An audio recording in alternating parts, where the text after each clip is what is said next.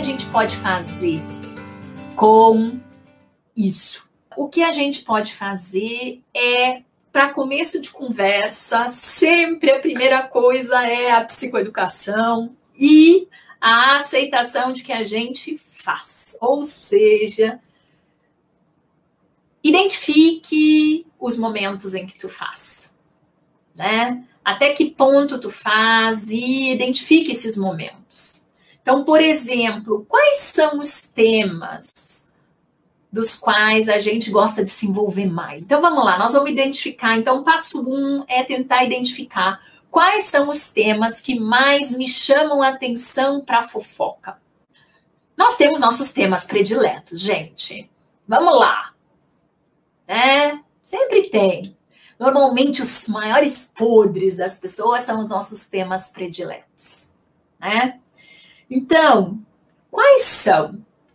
E eu consigo perceber que coisas que acontecem no meu ambiente que ativam essa estratégia de regulação emocional. Então, por exemplo, preparando essa, essa revisão para o nosso chá de hoje, eu me dei conta, entre milhares de outras vezes, que bem recentemente, essa semana, teve um momento em que eu fui ativada por um comportamento de uma pessoa e que a minha estratégia de regulação emocional foi ir falar mal dessa pessoa para uma outra pessoa.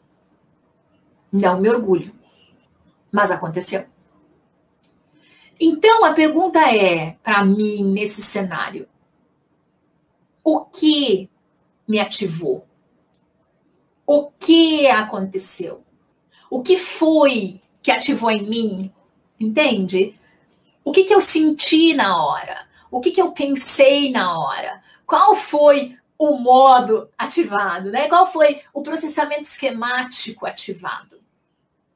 Por quê? Porque isso vai me ajudar em momentos futuros a tentar lidar com isso. Então, primeira pergunta: que contexto foi? O que exatamente? Existem temas que são mais interessantes para fofoca, né? Ou será que a fofoca é uma válvula de escape? Tipo, em um ambiente absolutamente familiar, eu e uma pessoa específica, eu quero desabafar. Mas tu chegou e falou isso assim? Olha, eu que preciso desabafar. Isso, essa pessoa ela não é tudo isso que eu tô falando e que eu tô pensando, mas eu preciso desabafar. Posso falar para ti? Olha como muda de eu chegar para te dizer assim, tu foi fulana? Insuportável. Como é que pode um negócio desse? Percebem a diferença? Olha como eu já tô tentando regular no, na primeira versão. E na segunda versão eu tô pura reação.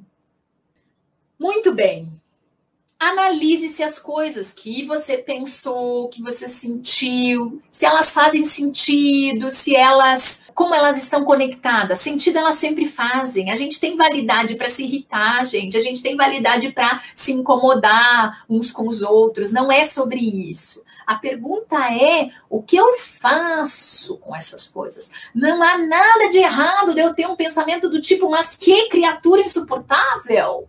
A pergunta é o que eu faço quando eu tenho esse pensamento, mas que criatura insuportável. Não tem nada de errado em eu sentir raiva, em eu sentir desprezo, em eu sentir todas as emoções.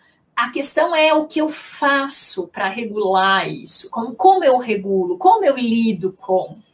E aí veja o quanto eu preciso exercitar, aceitar que essas coisas todas, que os chás amargos todos fazem parte, né? Muito bem. Aí talvez seja o momento da gente analisar. Talvez agora seja o momento da gente avaliar. Vamos avaliar. Essa minha fala, ela é pura e simplesmente o prazer da maldade, do tipo, está expressando coisas sobre mim, a minha inveja, a minha raiva, meu incômodo, blá blá blá blá blá. Ou de fato, essa pessoa está agindo frontalmente contra os meus valores. Ou seja, ela está fazendo uma coisa inaceitável. E aí a minha opinião é que ela não poderia fazer isso.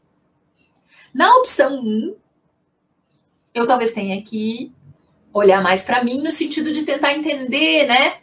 O que é isso tudo que está sendo ativado, não no sentido de que eu não posso sentir ou pensar essas coisas, mas no sentido de que, bom, ok, eu tô com inveja, ok, eu também gostaria de ter isso, ok, eu também gostaria de ter essa mesma autoconfiança, ok, eu também gostaria de ter a criatividade daquela pessoa, sei lá, tô chutando.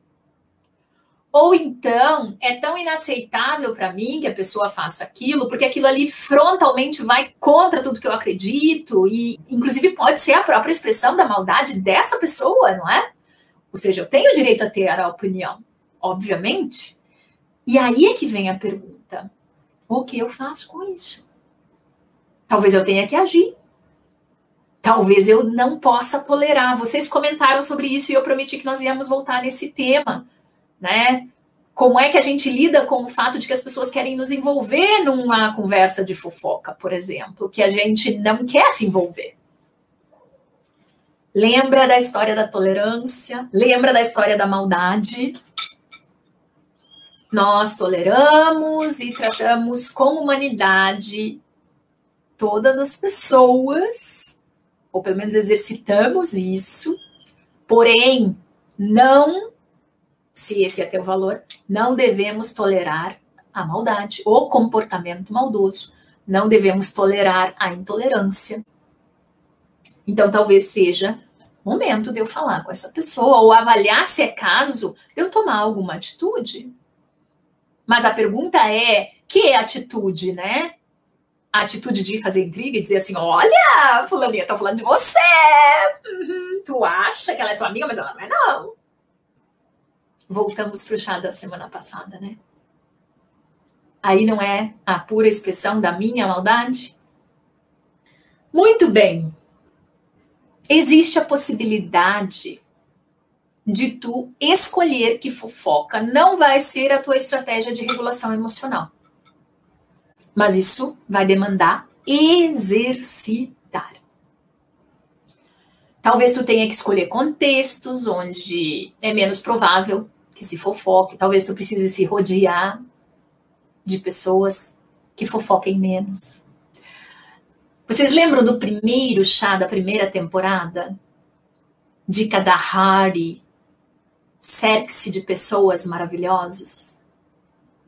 Teve um comentário aí falando, né, de que as pessoas que são muito julgadoras, muito críticas, elas em geral, são as que menos aceitam críticas, são as que normalmente mais estão prontas a meter o dedo, né, na cara. Então, nós temos escolhas para as nossas interações sociais também. Aí vocês vão dizer: ah, não, mas eu não escolho meus colegas de trabalho. Mas tu pode escolher formas de interação, né? Lembra do nosso chá especial do dia do psicólogo? Colaboração, competição, cooperação, são formas de interação. A gente pode escolher diferentes formas de interagir. Uma das coisas que eu preciso comentar para encerrar né, as nossas dicas é que esse é um exercício de autoconsciência. Lembra que os chás, eles não têm eles não têm a intenção de esgotar um tema, eles não têm a intenção de ser a verdade, são reflexões que eu escolho fazer, me preparar e vir aqui conversar com vocês sobre. Eu não sou especialista nesses temas.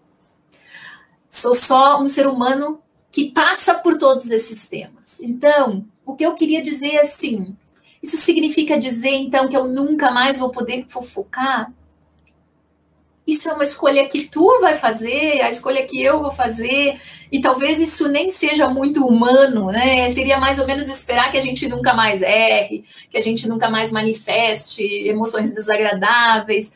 Elas todas fazem parte. A pergunta é: quanto de consciência eu tenho sobre essas minhas atuações? Quanto eu me entrego para elas? Quanto elas são a minha única estratégia de regulação emocional? Quanto eu atuo atuo em cima da vida das outras pessoas com elas e quanto eu semeio de coisas à minha volta que talvez não sejam as coisas que eu quero à minha volta.